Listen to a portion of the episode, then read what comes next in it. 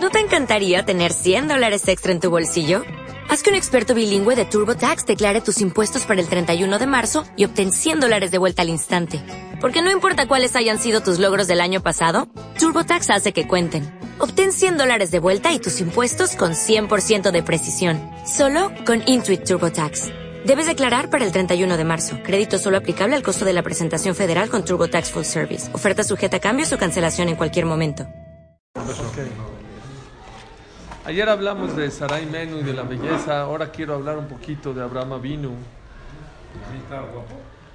Sí, también. Dice el Pasuk Bayomer Adonai el Abraham lech lecha mi arceja mi mi betavija el asher arek. Lech lecha, vete para ti de tu tierra, de tu patria, de casa de tu papá, el ares asher arek, a la tierra que te voy a enseñar.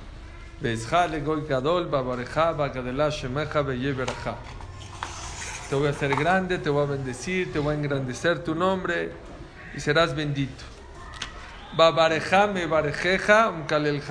El que te bendiga será bendito y el que te maldiga será maldecido. No. Maldito, ¿no? Más creo.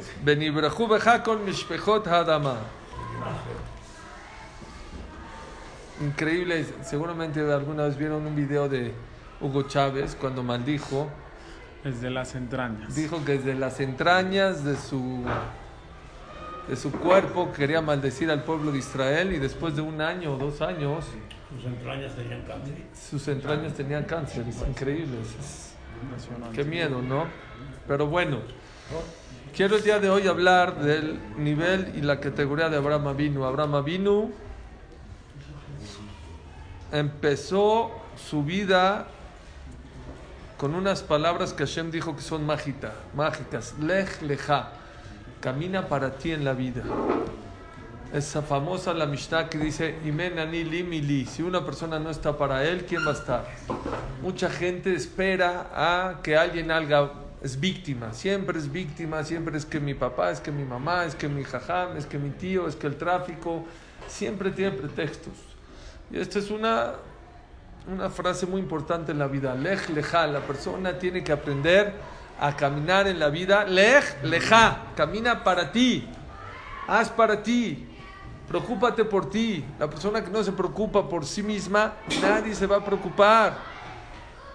Tanto materialmente hablando, tanto espiritualmente hablando.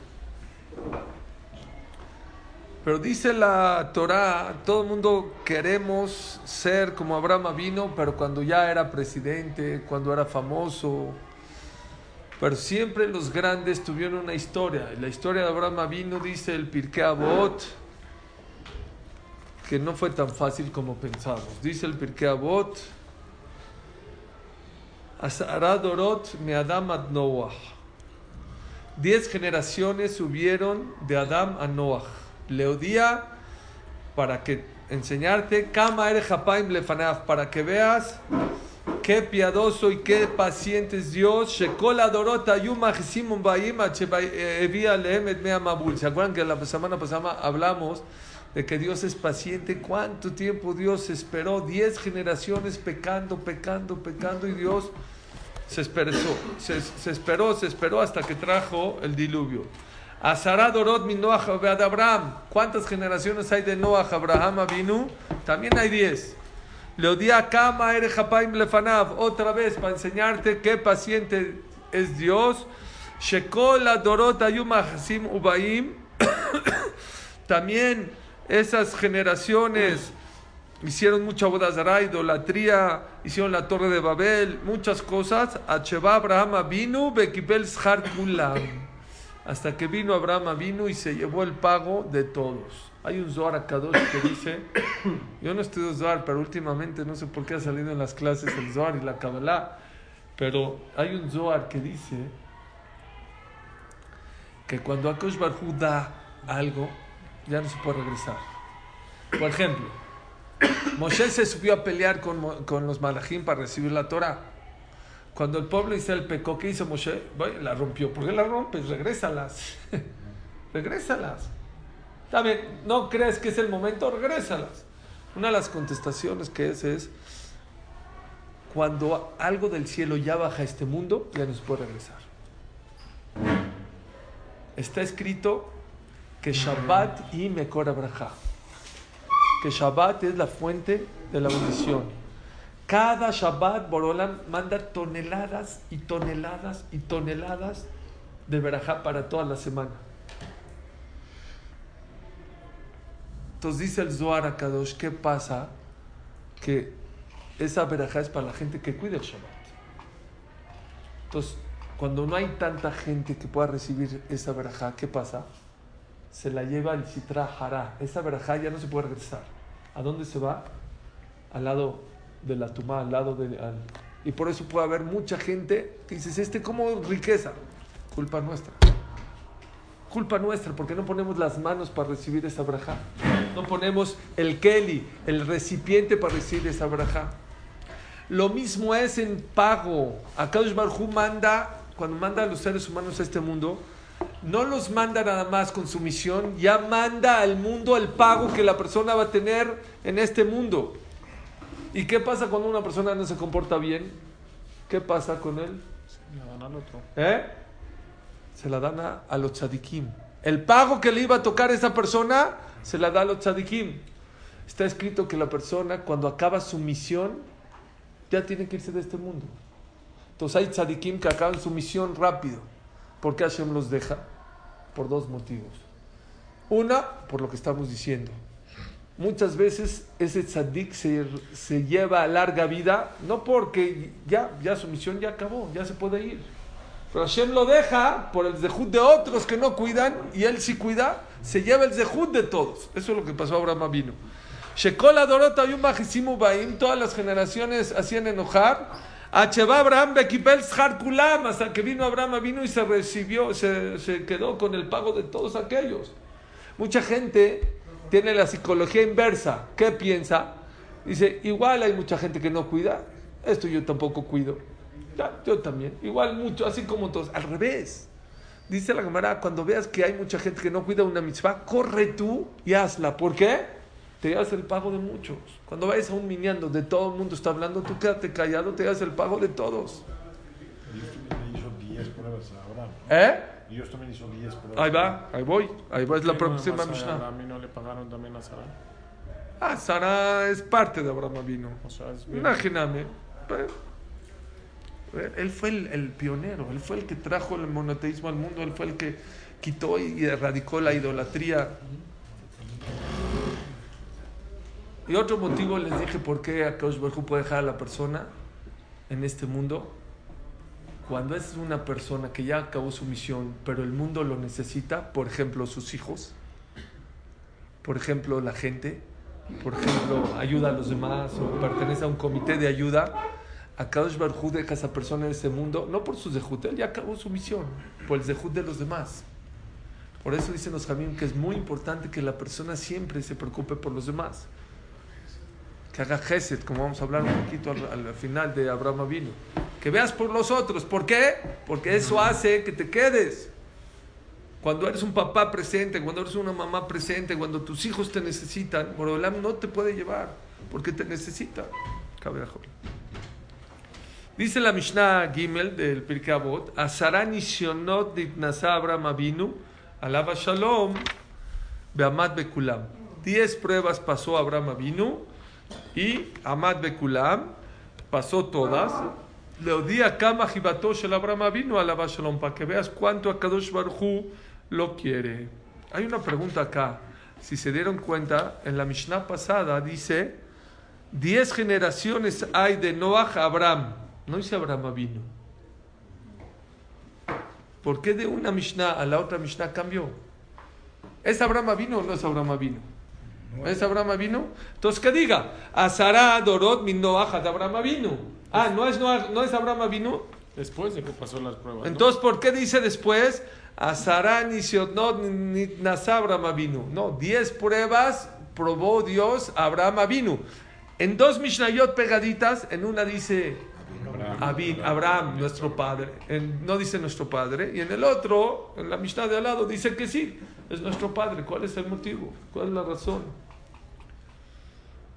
Antes de contestar eso, les quiero decir cuáles fueron las pruebas. Hay, hay discusiones. Yo les voy a decir la opinión del Bartenura, que es uno de los principales comentaristas sobre la Mishnah. Dice, ¿cuáles, cuáles fueron los die- las 10 pruebas que pasó Abraham Avinu? Y van a ver cómo se divide en cuatro. Dicen los Mefashim, Abraham Avinu pasó pruebas en su cuerpo, en su esposa, en su dinero y en sus hijos. Vean, número uno, Ejat Urkazim, Ishlichon Nimrod de Kibshanash. Es sabido que Nimrod, ya que Abraham Avinu pensaba que no existían dos dioses, que era el monoteísmo, por lo tanto, lo echaron a qué? Al fuego. Y Hashem lo salvó y dijo, échenme al fuego, yo no cambio de opinión, Dios es único y no hay más que un solo Dios. Adelante. Número dos, Lech lecha me'artzeja. Vete de tu tierra. Esa es una prueba muy grande. ¿Por qué? ¿Cuál es la prueba? Si a mí también Dios me dice, oye, vete de México y me habla, porque aquí no es que un jajam le dijo a Abraham Avino, Dios directamente le dijo, Lech lecha me'artzeja, vete de, Meji- de tu tierra y te voy a hacer grande y vas a hacer... ¿Qué prueba es esa? ¿Qué tiene de prueba? ¿Saben cuál fue la prueba? que llegó a Israel. ¿Qué dijo Dios? Lech lejame artzejame, molateja, gadol, te voy a hacer grande, va a barejar, te voy a bendecir. ¿Está bien? ¿A dónde me tengo que ir? Yo te digo, no me digas. ¿Dónde llegó? A Eretz Israel. Llegó a Eretz Israel, ¿qué pasó? ¿Qué dijimos ayer? Hambre. Hijo. Ya dejé mi casa. Ya empaqué. Ya dejé a mis papás. Ya me peleé con mi ¿De familia. dónde venía? ¿Por qué? ¿De dónde venía? De Jalab, de Siria, de Harán y luego de Siria. Está ahí, de ahí del norte. Pero no es como ahorita que agarras un vuelo del ala a Israel. Irse en mula y irse burro y, de- y dejar a toda la ciudad y a toda la familia no es fácil. no es fácil. ya sabes. Si ahorita que eh, tu hijo se va a Israel a estudiar y hay iPhone y hablas con él y, y todo eso es difícil. Yo cuando era Bajur, cuando fui de, de Bajur a Israel, todos mis amigos hablaban una vez al mes a México, 10 minutos por 100 dólares. Ese era el costo que costaba. Yo era el chiqueado y hablaba una vez a la semana. Me decían que era un, yo hablaba 10 minutos cada semana. Y, y es difícil. Y ahorita con iPhone y tienes a tus hijos, es difícil. Y, y FaceTime, es difícil. Imagínense separarse de la familia y todo. Ok, aunque Dios te diga, pero llegas y no, no se cumple.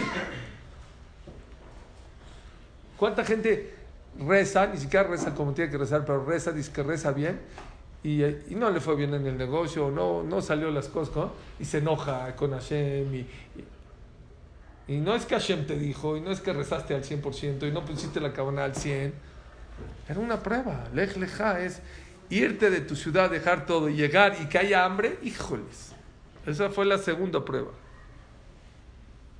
Ok. Otra prueba es, hay quien dice que, perdón, eh, de las primeras, es que hay quien trae ahí, que cuando nació, desde que nació Nimrod lo quería matar, se tuvo que escapar 13 años a esconderse para que Nimrod, y luego que lo encontró lo echó al fuego, pero 13 años tuvo que estar escapado para que no lo vayan a matar. Revit, la cuarta es Batikaja Isha Bet Paró. Llegó a, bueno, no hay, no hay comida. ¿A dónde se fue? A Egipto. Cuando llegó a Egipto, ¿qué pasó? La agarraron, paró. El faraón agarró a Sara, su esposa, le quitaron a su esposa. Es una prueba muy fuerte. Hamishi, la quinta, Milhem Metamelachim. ¿Sí? Cuando secuestraron a Lot, tuvo que ir a pelear él contra los cinco reyes para rescatar a Lot. Fue una, guerra. Shesh, Mamad Ben Ametarim, Sherao Shibut Malhuyot. Akadosh Baruj Hu le avisó que el motivo, increíble, increíble. Esta dicen que porque Hashem le mandó, nos mandó a Egipto para perdonar el pecado que hizo Abraham vino de salirse de la tierra de Israel e irse a Egipto. Porque aunque había hambre, ¿quién le dijo que se va a Egipto? Él tenía que haber tenido emuná y fe que ahí en la tierra de Israel, aun con hambre, si yo te dije que... ¿Eh? Su casa tampoco. No, pero se fue a Egipto. ¿Por qué te vas a Egipto? No te vayas, quédate. Yo te dije quédate en Israel. ¿Por qué te vas? por irse a dónde? A Egipto, Hashem le dijo, después de un tiempo tus eh, hijos van a ser esclavizados en una tierra que fue, según hay, hay explicaciones que dicen que ese fue el motivo por qué estuvimos 400 años en Egipto, para perdonar el pecado que tuvo Abraham Avinu, que es nuestro padre. en- un tikkun. Un tikkun, sí. La séptima, el Brit Milá. Que te pidan hacer el Brit Milá a los ocho días, está bien, pero que te hagan el, el Brit Milá a los 99 años no es algo fácil. Y Abraham vino.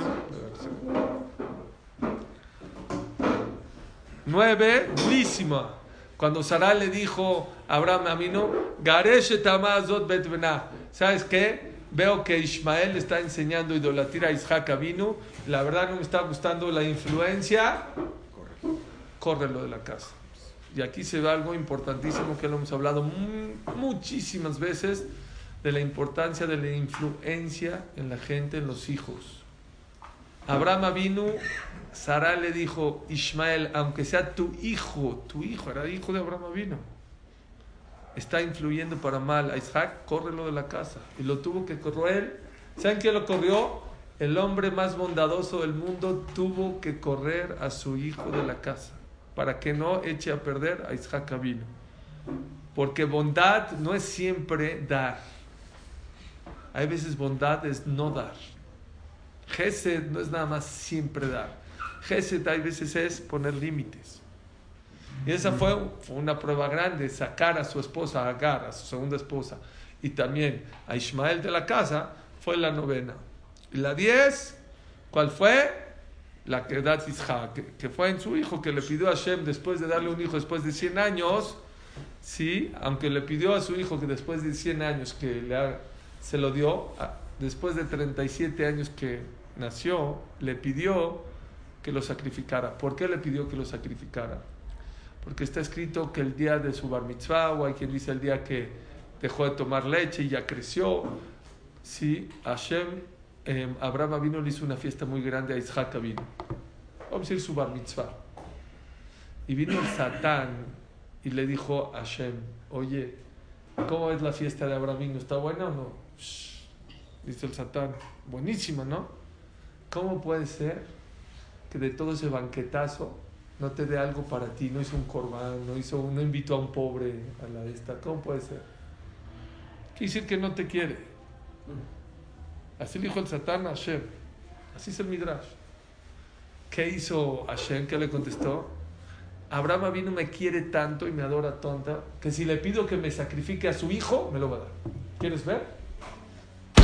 Dice la que da, y ahí fue cuando le dijo a Hashem, Para que se quede callado el Satán.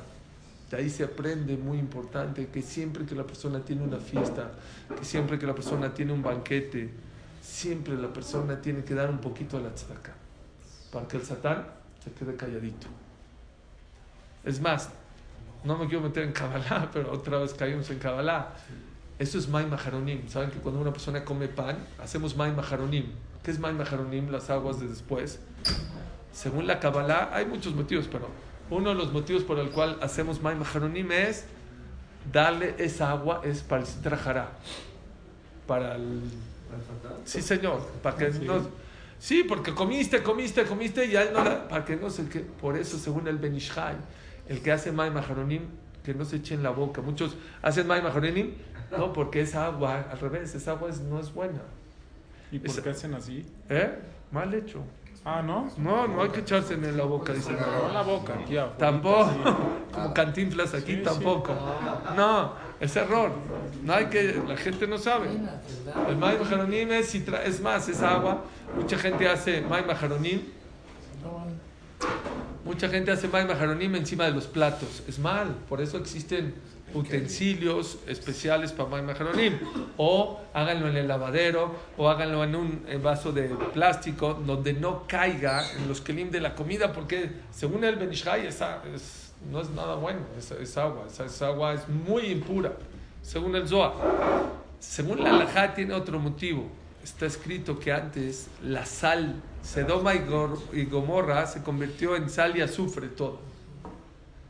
Y dicen que la sal de Sedom el que la to- tocaba y se tocaba los ojos, se puede quedar ciegos. Y como antes la gente comía con las manos y tocaba la sal y todo eso, según ese motivo, eh, por eso hay que ser Maima Jeronim antes de acabar de comer, para que no te vayas a tocar los ojos. Hay quien dice que ahorita ya no existe esa sal, por eso hay muchos que no acostumbran a hacer Maima Jeronim. Pero que sepan que tiene muchas segulot muy buenas de Parnasal, de Arihut Yamim. Hay un libro así grandísimo, especialmente de Maima Jeronim, de la importancia de hacer Maima Jeronim, también las mujeres, no nada más los hombres, también las mujeres es muy importante que hagan. No cuesta nada, nada más lo único que cuesta es comprar un keli, prepararlo porque luego da flojera, ya tenerlo en la mesa listo para que la persona haga Jeronim. Si la señora va al lavabo y se, También, súper. se, se va Sí, sí, sí. Sí, pero, pero mucha gente, por ejemplo, que bueno que me lo preguntaste, Abraham, hay gente que antes de Birkat Amazon se va al baño y sale y hace Netilat Yadayim. ¿Tiene que hacer otras Maharonim? Depende. Si el motivo es por la sal, ya no necesita hacer Maharonim, pues ya se lavó las manos. Según la Kabbalah, según el Benishai, eh, que no, no pienses que esa Netilat te sirva para Maharonim, porque le estás dando mucha agua. Hay que hacerlo con poquita agua, nada más hasta aquí, hasta los nudillos. y Pues no, tiene no tiene que ver, ¿no?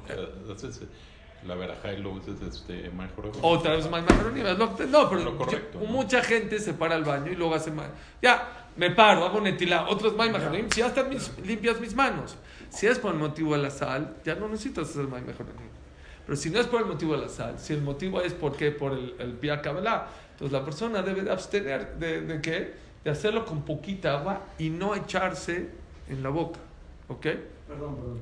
Y que tú le echas de la jarra que tú tomas.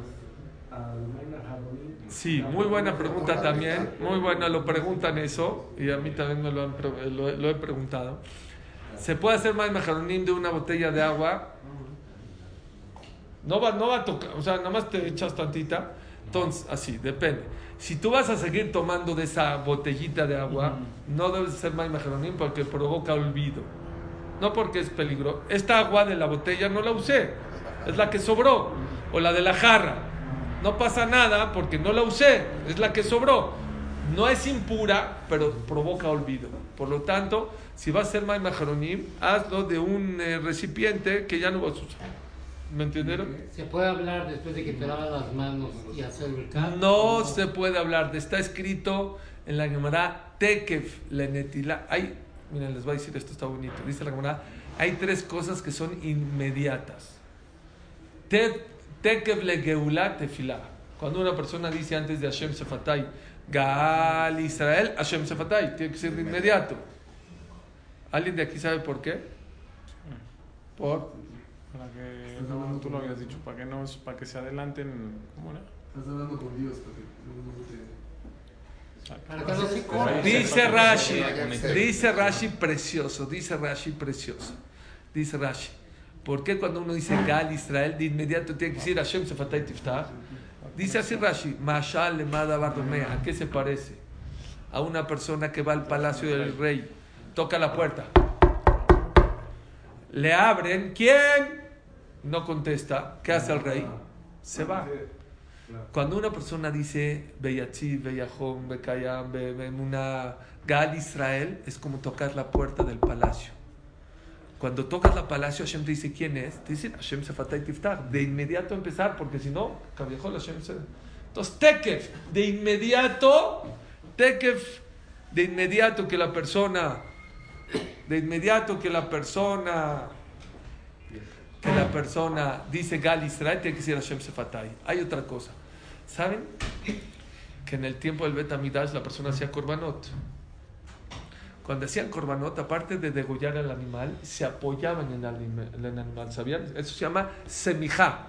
Semijá es apoyarte con todas tus manos encima del animal. Y uno de los motivos que yo me acuerdo que se hace semijá, ¿por qué se hace semijá? En todos los korbanot todos los sacrificios, después de degollarlos, había que apoyarse con toda su fuerza.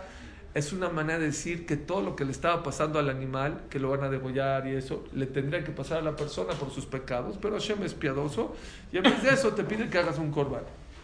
Dice la Gemara, Tekev le shchita smicha. de inmediato que la persona de Goya, Shita, de inmediato tiene que hacer eso. De inmediato.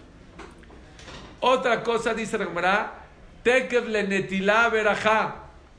De inmediato que la persona hace netilat eh, maim aharonim, de inmediato la persona que decir birkat amazon.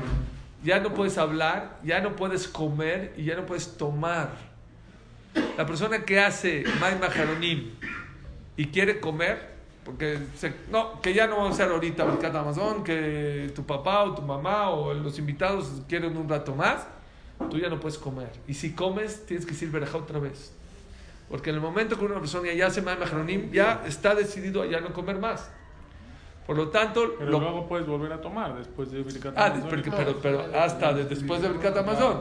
Pero sí, claro, pero con- ya con verajá. Pero después de Birkat Amazon. Pero mucha gente hace Maim Aharonim y habla, está, Siguen platicando. y sigue platicando. Tiene que ser de inmediato. Y si siempre. pasas, por A ejemplo, mí me el- pasa. a mis hijos el, para hacer el... el- el- No, si tú se hablar. lo pasas y tú no quieres hacer ahorita, se los puedes pasar, no sin pasa hablar nada. nada. ¿Eh? Sin hablar, nomás pasarles el... Ah, eso no importa, ¿Sí sí. se puede hablar? Sí, sí. No, hablar no. Pasar sí, pero ya, lo más rápido es teker de inmediato, que uno dice Maim Aharonim. eh, Y para comer el pan. Sí. ¿Es inmediato también? Sí, pero no tan inmediato. Aquí eh, no, no, no hay que hablar. Le Jatjila tiene que ser rápido, pero no pasa Yo nada. te quiero hacer una pregunta. Por ejemplo, una vez pasó en el Kinis. La Sí. gente tiene una botella de agua grande. Sí. Y esa botella grande hizo, hizo el- Maim Aharonim. o sea, y la gente siguió sirviendo. Ok. Eso ya no se puede. Tú al servirte, ya, ya no... No puede, no puede mucha gente servirse. No, pero ya no puedes tomar. No, tomar no es azul. A ver, no es haram. La persona que hace Maim Aharonim y esa agua no sobró, te la podrías tomar según la alajá. Pero está escrito que la persona que se toma el agua que se usó para Maim Aharonim, aunque esa no se usó, pero se usó Parte de de la misma parte de ella para él, la persona le provoca olvido. ¿Está claro? Hay un tekef más que mucha gente no conoce. Dice la cámara, Amar Rabayé, af tekef le talmid jajam berajá. La persona, la persona que invita a su casa, a su negocio, un talmid jajam y lo atiende bonito, dice Rashi, tekef, de inmediato trae berajá en la casa. Así como Gal Israel Hashem Shefatai, ¿qué, qué tan inmediato es Gal Israel Hashem Shefatai? Inmediato. De inmediato que un- una persona trae a un Talmid Ham a su casa, a su coche, también dice el Hazonish. Una persona que le da una aventura a un Talmid Ham, una persona que lo invita a su oficina y lo recibe bonito. Tekel, de inmediato le trae verajá a su casa y de inmediato le trae verajá. ¿Y de dónde se trae rayá? De dos lados, de Yosef y de Jacob. Está escrito que cuando Yosef llegó con Potifar. Eh, está escrito, eh, eh, eso fue en Jacob. Jacob cuando llegó con Labán, dice que Labán de inmediato vio verja en su ganado. Y Yosef cuando llegó con Potifar, igual, no, se me olvidó el pasú, pero la manera Berjot dice, eh, Baibarech Hashem et, eh, Bet HaMitzrim Glal Yosef. Y Hashem bendijo la casa del Mitzri por, por, ¿por quién? Por causa de. Por causa de Yosef. Es un Tekef. yerno sadik que entra a la casa. y- Súper, tener un yerno también jam es lo mejor que la persona puede tener, o un hijo también. Ok. Me desvío un poquito. Les quiero decir es, esas fueron las 10 pruebas. La última es la de la queda, estuvo durísimo la queda, pero esa no fue la, dicen que la, la prueba décima no acabó en la queda cuando le dijo, ¿sabes qué? No lo mates, ahí no acabó. Cuando bajó feliz y contento,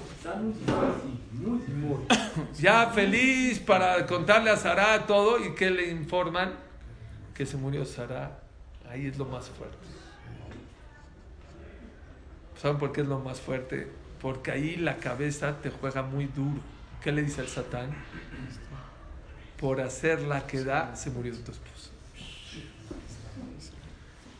Por hacer una mitzvah, eso es lo más fuerte que le puede pasar a la persona. Por darse de acá, me pasó esto, o por ir a rezar, me pasó esto. Pero no fue así, ¿no? No, ya le está escrito que Sara ya tenía que haber morido, muerto, perdón. Y Hashem escogió, dice la gran Masejet Shabbat, ama Rabbi Yoisi, Yehelki mi mete mitzvah. Dijo Rabbi Yoisi, que sea mi pago de los que mueren haciendo una mitzvah.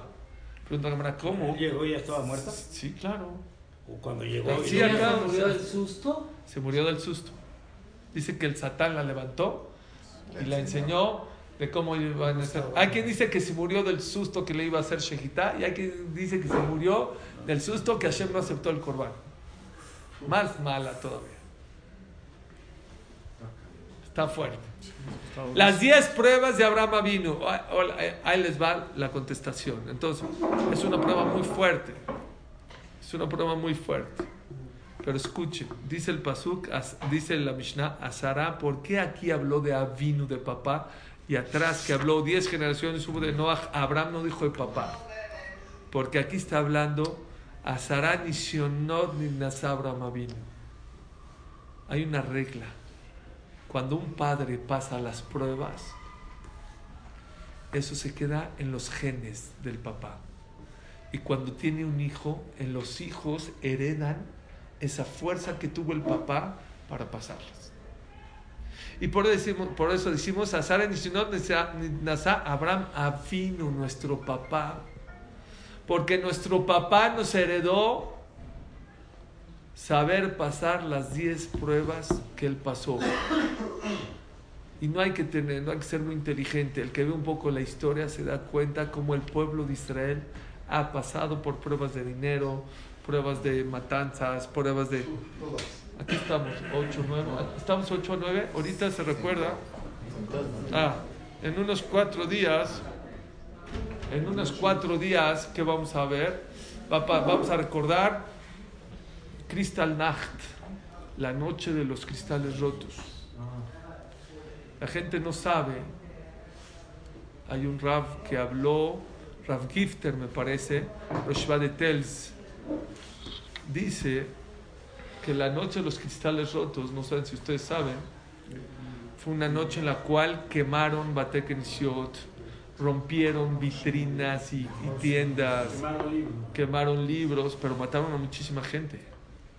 A muchísima gente. ¿Dónde fue? En Europa, en Alemania, fue la noche de los cristales rotos.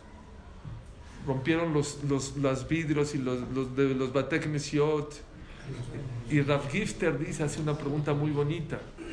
No nada más eso, la Shoah y la Inquisición y todas las cosas que hemos pasado y el pueblo de Israel ha pasado.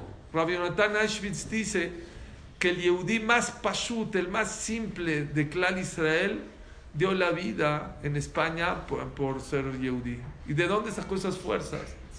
La gente en la Shoah, ¿cuántos Yehudim? La gente más humilde, la gente no eran los grandes jajamim, gente muy simple dio la vida por ser Yehudí. ¿De dónde sacó esa fuerza? De, de Abraham Avinu. Nosotros somos mucho más fuertes de lo que nos imaginamos. Vean qué bonito. Yo les traduje, me los vacilé. Aquí no dice, y Abraham Avinu pasó las pruebas. No dice así.